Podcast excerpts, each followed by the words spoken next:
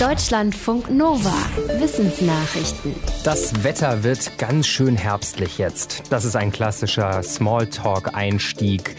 Gerade wenn wir jemanden nicht oder nicht gut kennen, dann werden solche Belanglosigkeiten rausgeholt. Dabei sind tiefgründigere Gespräche einfach besser, auch mit Fremden. Forschende aus Chicago haben verschiedene Versuche dazu durchgeführt, mit fast 2000 Menschen, die sich nicht kannten. Dabei zeigte sich, fast immer wurden die tiefen Gespräche, bevor sie losgingen, als unangenehm eingestuft, danach aber nicht mehr. Die tiefgreifenderen Themen machten auch mehr Spaß und führten zu einer größeren Verbundenheit. Verbundenheit. Offenbar unterschätzten viele, wie interessiert ihr Gegenüber tatsächlich war. Ein beteiligter Forscher sagte, Menschen seien sehr soziale Wesen. Wer etwas Bedeutungsvolles mitteile, bekomme wahrscheinlich auch etwas Bedeutungsvolles zurück. Und das würde zu deutlich besseren Gesprächen führen. Der Herbst bringt jetzt üblicherweise langsam bunte Blätter an die Bäume. Sie verfärben sich gelb, rot und orange und rieseln bis zum Winter herunter. Das typische Herbstlaub wird mit dem Klimawandel aber seltener, meldet die Agentur AP. Sie zitiert einen Forscher der Nationalen Waldbehörde im US-Bundesstaat Vermont, der feststellt, dass die Bäume im Nordosten der USA bis jetzt noch nicht mal ihr sattes Sommergrün verloren haben, wie sonst. Grund seien die wärmeren Herbsttemperaturen. Durch sie verpassen die Bäume Chlorophyll und damit Grün abzubauen und so Gelb, Rot und Orangetönen zu weichen. Zusätzlich werfen die Bäume dem Bericht zufolge durch extreme Trockenheit abrupter ihre Blätter ab, statt langsam. Extremere Wetterereignisse wie Wirbelstürme trügen dazu bei. Sensoren in Smartphones können vieles tracken, wie den Herzschlag, den Schlaf oder wo und wann wir uns bewegen. Im Fachmagazin Drug and Alcohol Dependence schreiben Forschende, dass Smartphones auch einen Cannabisrausch erkennen können. Die Studie dazu begleitete junge Erwachsene, die regelmäßig Cannabis konsumieren. Auf deren Smartphones überwachten die Forschenden mehr als 100 Merkmale, um einen Rausch festzustellen. Dazu gehörten GPS-Daten, Lärm, Licht und das Aktivitätsniveau. Die gesammelten Daten wurden dann mit den Eigenangaben der Nutzenden abgeglichen, zu welchen Zeitpunkten sie high waren. Anhand des Vergleichs konnten die Forschenden eine künstliche Intelligenz entwickeln, die einen Cannabisrausch mit 90-prozentiger Wahrscheinlichkeit identifizieren kann.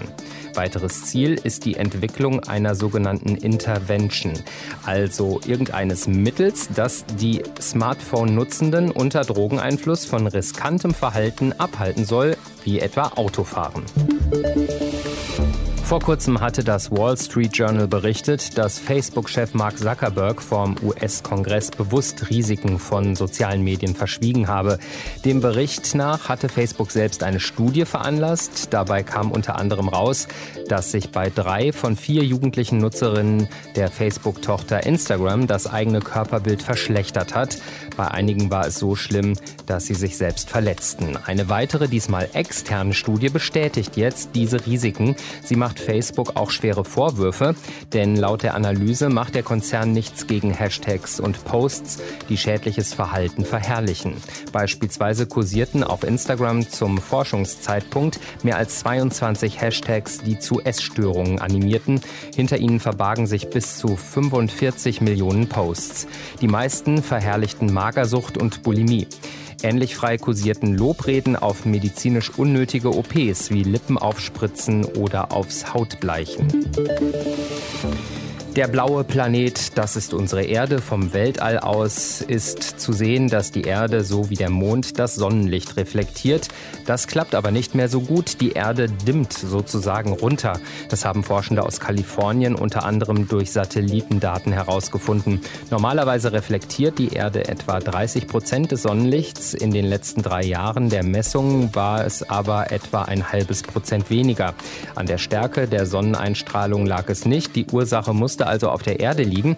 Die Forschenden sagen, es könnte daran liegen, dass es weniger Wolken über dem Pazifik gibt, die das Sonnenlicht bisher gut reflektiert haben. Das passiert in einer Region, in der der Ozean sich wegen des Klimawandels besonders erwärmt hat. Ein nicht beteiligter Forscher zeigt sich besorgt. Die Hoffnung sei gewesen, dass eine wärmere Erde mehr Wolken hervorbringt und dadurch mehr Sonnenlicht reflektiert. Das würde helfen, den Temperaturanstieg zu bekämpfen, doch offenbar sei das Gegenteil der Fall. Schnurrhaare können verraten, was Katzen genau gegessen haben. Forschende der Universität Exeter wollten das herausfinden. Es ging ihnen darum nachzuweisen, ob Hauskatzen, die jagen, ihre Beute auch fressen. Dazu analysierten sie einzelne Schnurrhaare der Tiere. Die Isotopzusammensetzung zeigte, dass die Proteine zu 96 Prozent aus der Nahrung stammten, die die Katzen zu Hause bekamen. Nur drei bis vier Prozent stammten von Wildtieren. Die Forschenden untersuchten auch, was helfen könnte, um den Jagdinstinkt zu zügeln und Wildtiere besser zu schützen. Katzen jagten demnach weniger, wenn mit ihnen fünf bis zehn Minuten am Tag gespielt wurde und wenn sie mehr Fleisch zu essen bekamen. Offenbar halfen auch große bunte Halsbänder, die die Wildtiere vor den Katzen warnten. Deutschlandfunk Nova